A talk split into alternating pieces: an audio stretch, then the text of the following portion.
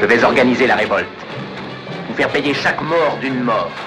Je ne m'arrêterai pas avant que chaque saxon de cette région puisse se dire un homme libre et acclamer Richard et l'Angleterre. À partir de ce soir, j'userai de tous les moyens en mon pouvoir contre vous. Robin Hood, Robin Hood, riding through the glen, loved by the good. Robin Hood, Amis, si vous voulez vous battre pour le peuple, j'ai besoin de vous. Êtes-vous avec moi? Robin des Bois, c'est ce héros légendaire euh, anglais qui vit dans la forêt de Sherwood, voleur, défenseur des plus pauvres, euh, poursuivi par le shérif de Nottingham et qui, euh, ce shérif, qui ne réussira jamais à lui mettre le grappin dessus. Thibaut de Saint-Maurice, comment Robin des Bois peut-il changer notre vie? Eh bien, Ali, tout simplement en nous rappelant la nécessité de la révolte face à l'injustice.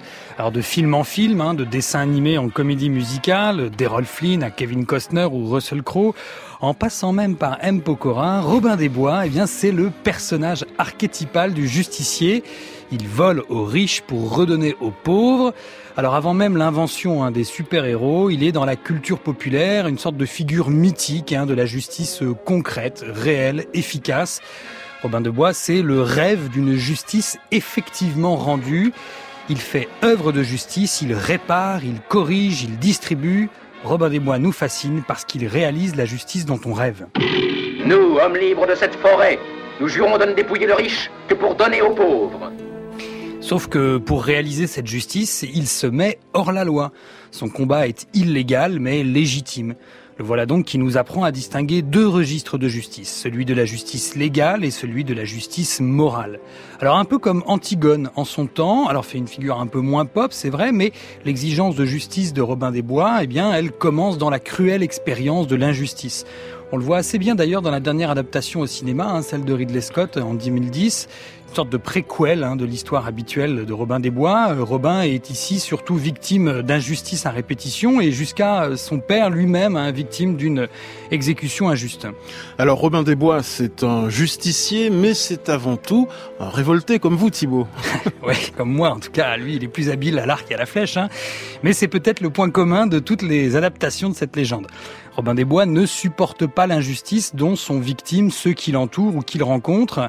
Elle le révolte et c'est cette révolte-là qui a le goût de la justice. Robin des Bois est d'abord et avant tout donc un homme révolté, exactement comme euh, cet homme révolté euh, qui fait le titre du beau livre d'Albert Camus. Parce que pour Camus, l'existence est absurde parce qu'elle est profondément injuste.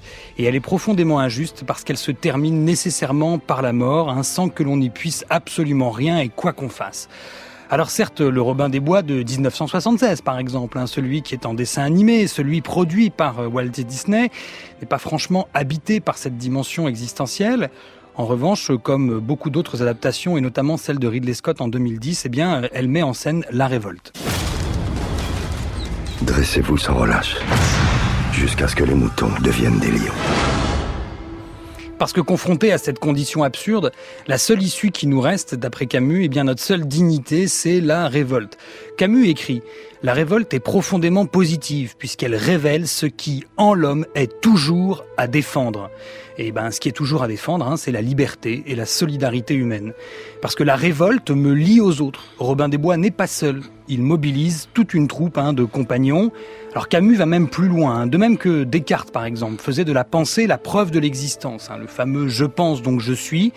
Camus fait lui de la révolte la preuve de cette humanité que nous partageons tous en écrivant par exemple je me révolte donc nous sommes.